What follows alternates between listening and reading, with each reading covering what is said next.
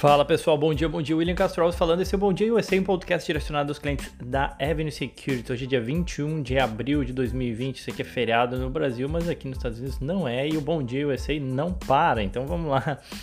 É, começo lembrando a todos que, e convidando a todos vocês que hoje tem uma live às 19 horas comigo, onde vamos falar do universo de ETFs, né? É possível montar carteiras bem diversificadas com ETFs. Obviamente, todo investimento tem um risco, a gente vai falar também deles. Uh, enfim, convido todos vocês a participarem hoje às 19 horas. Todos os clientes receberam já o e-mail e basta acessar lá na aba de conteúdo da Avenue que você vai acessar, você vai achar o link para participar dessa live hoje às 19 horas do Brasil, tá bom? Vamos lá então falar um pouco sobre a nossa rotina aqui. Não tem como não começar falando sobre petróleo, né? Acho que 11 em cada 10 noticiários falaram do petróleo. O dia, o petróleo foi o personagem principal do dia. Não foi o corona, não foi a volatilidade, não foi o S&P, foi o petróleo. O petróleo roubou totalmente a cena ontem. Como assim, né? Preços de petróleo negativos, né? Pode isso, Arnaldo? Consigo imaginar o Galvão Bueno falando. Então vamos lá entender. A regra, a regra é clara, né? O petróleo pode sim negociar, como negociou, vocês viram, é, chegou a negociar contrato negativo. É, então, para a gente entender, né, o petróleo é negociado em contratos, né, os quais eles prevêem a entrega física da commodity, ou seja, entregar barril de petróleo mesmo. Ou seja, um cara compra, outro vende.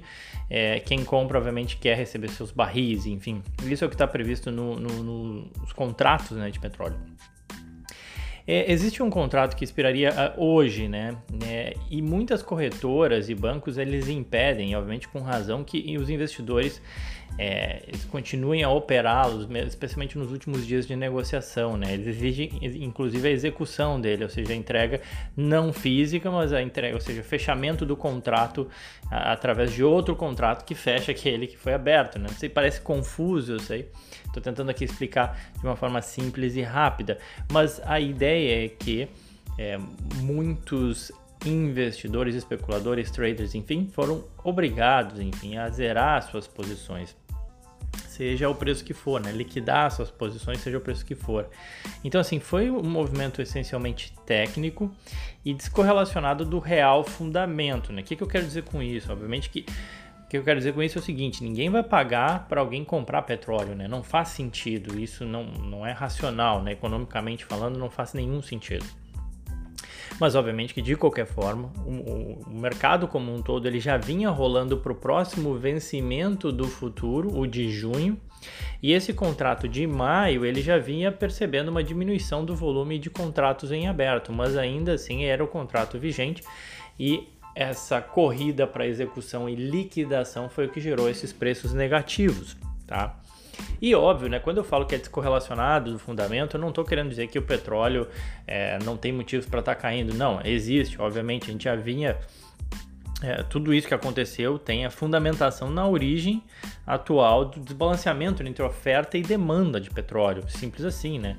E isso, aliado à dificuldade de armazenamento do barril, né? Ou seja, tem um custo para armazenar barril de petróleo, com uma capacidade de armazenamento cada vez mais se exaurindo, né? ou seja, não tem mais espaço para estocar petróleo, então faz com que, que, o mundo praticamente parou e não consome mais petróleo né? É, por conta do corona. Então isso é o, plano, é, o, é o plano de fundo, né? ou seja, isso tudo a gente já sabe, isso tudo faz parte do que levou o petróleo a essa situação tão esdrúxula, eu diria, né? nunca antes vista, e é algo que realmente ficou marcado para a história. Então, mais uma fizemos parte da história mais uma vez, tá? Então, assim, um, o contrato que expira hoje, ele fechou em, em inimagináveis menos 37 dólares, né? O preço negativo, chegando a negociar 40 dólares negativo na mínima do dia, tá? Então, acho que é essa explicação do petróleo para entender né, história do, do, da cotação negativa. Agora a gente já começa a falar do contrato de junho é, que também, obviamente, tende a sofrer, enfim, aí continua esse, o fundamento por trás do petróleo continua bastante pesado e bastante difícil enquanto o mundo estiver é, fechado, né? E aí também o importante é salientar o impacto no United States Oil Fund, né, que é o ETF que replica o principal ETF que replica o impacto do petróleo. Eu já comentei várias vezes aqui com, com todo mundo que é muito simples investir em petróleo. O, o, difícil é conseguir ganhar dinheiro ou acertar o momento de entrada ou não, mas enfim, é, a, o acesso ele é muito simples, tá? O, o, uso, né, ou seja, o United States Oil Fund, ele usa, usa o código dele, ele usa uma estrutura de investimento com diferentes contratos, né, ou seja, ele não consolida tudo em um único contrato, ou seja, o uso não estava todo ele alocado um, no contrato, por exemplo, de maio, esse agora que chegou a ficar negativo. Normalmente ele concentra no mais líquido, é verdade, mas ele vai fazendo o que a gente chama de rolagem de contratos futuros é, ao longo do tempo, ou seja, ele não deixa para rolar tudo no último dia, ele vai rolando a partir do, ou seja, porque ele tem que tá, se manter sempre comprado no petróleo, então ele vai rolando esses contratos, tá? É, mês a mês ele vai fazendo essa, essa rolagem. Então, obviamente que ele não pegou, não pegou todo esse movimento de queda, mas ainda assim ele cedeu 11% ontem, tá? Então, só para entender como é que funciona o impacto no uso. E enquanto essa situação de petróleo continuar ruim, para ele fazer essas rolagens dos contratos, ah, isso tem um custo que, que, não favorece em nada a estrutura dele de, de investimento. Né? Ou seja, ele vai continuar é, a, a, gente vai ver que o petróleo hoje ele já está sofrendo de novo, um novo contrato já está sofrendo de novo, porque o fundamento ele continua muito ruim. Mas obviamente que para quem aposta numa retomada, numa melhora de, de longo prazo, enfim, é, lembrando que existe um risco muito grande, não o risco de a gente ter que adicionar dinheiro ou ter que injetar dinheiro num fundo que ficou negativo. Não, não é esse o risco, mas existe um risco sim, é, não desprezível, enfim, desse negócio vir ainda mais abaixo, as pessoas acabarem tendo perdas muito grandes, né? Então esse é o risco que a gente corre quando a gente é, busca né, investimento de maior risco. Bom, falei demais aqui, vamos continuar. S&P teve uma queda de 1,79, Dow Jones 2,44 e Nasdaq de 1%. Setores, todos os setores em baixa, o setor de saúde foi o que menos caiu, comunicações também, XLV e o XLC. É, que mais? O dólar fechou em alta nessa segunda-feira, 5,30. E para hoje, né, o que a gente pode esperar? É, a gente teve na Ásia bolsas em baixa, Japão 2%, Hong Kong menos 2%, Europa queda de cerca de 2% e os futuros americanos apontam uma queda aí de mais de 1%, então tudo leva a crer que a gente vai ter um dia sim negativo, apesar e até agora a gente teve notícias positivas sobre o corona, né? A gente continua a tendência de redução do número de casos, de mortes, de internações nas principais regiões atendidas pela, atingidas pela pandemia. Em Nova York, o número de mortes caiu para 478 nas últimas 24 horas, que é o menor número desde o início do mês e a sexta queda consecutiva. Na Alemanha, as lojas uh, já não essenciais de até 800 metros quadrados começam a se reabrir. Enfim, as notícias do corona elas seguem sendo relativamente positivas no exterior. Ainda assim, o dia tende a ser negativo, tá? É, bom, vamos lá, já falei que o petróleo também aponta para mais queda. Seguindo então, para a gente não pode parar, destaques, balanços. Essa semana a gente tem 85 das 500 empresas do S&P reportando seus números. Tá? Ontem foi a vez da Halliburton, gigante de petróleo, prejuízo de 1 bilhão de dólares. A gente teve a IBM. Hoje a gente tem Coca-Cola, Netflix, Philip Morris, a Prologs, né, aquele REIT gigante de galpões industriais, a Lockheed Martin de armas, a Chubb de seguros, Chipotle, o restaurante mexicano, enfim, tem bastante gente divulgando seus números hoje. E aí, para a gente acabar a nossa série de ações baratas, né? E eu estou correndo aqui para dar tempo de falar tudo, né, pessoal? É, ações baratas, como assim, né, William? Bom, hoje eu vou encerrar essa série de empresas do S&P 500 que fazem parte do índice S&P 500 que estão descontadas frente ao seu valor de patrimônio.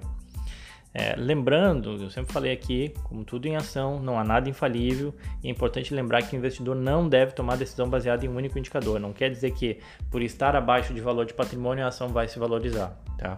Mas eu quis chamar a atenção, foi um pedido aí que veio das minhas redes sociais, achei interessante, achei válido comentar.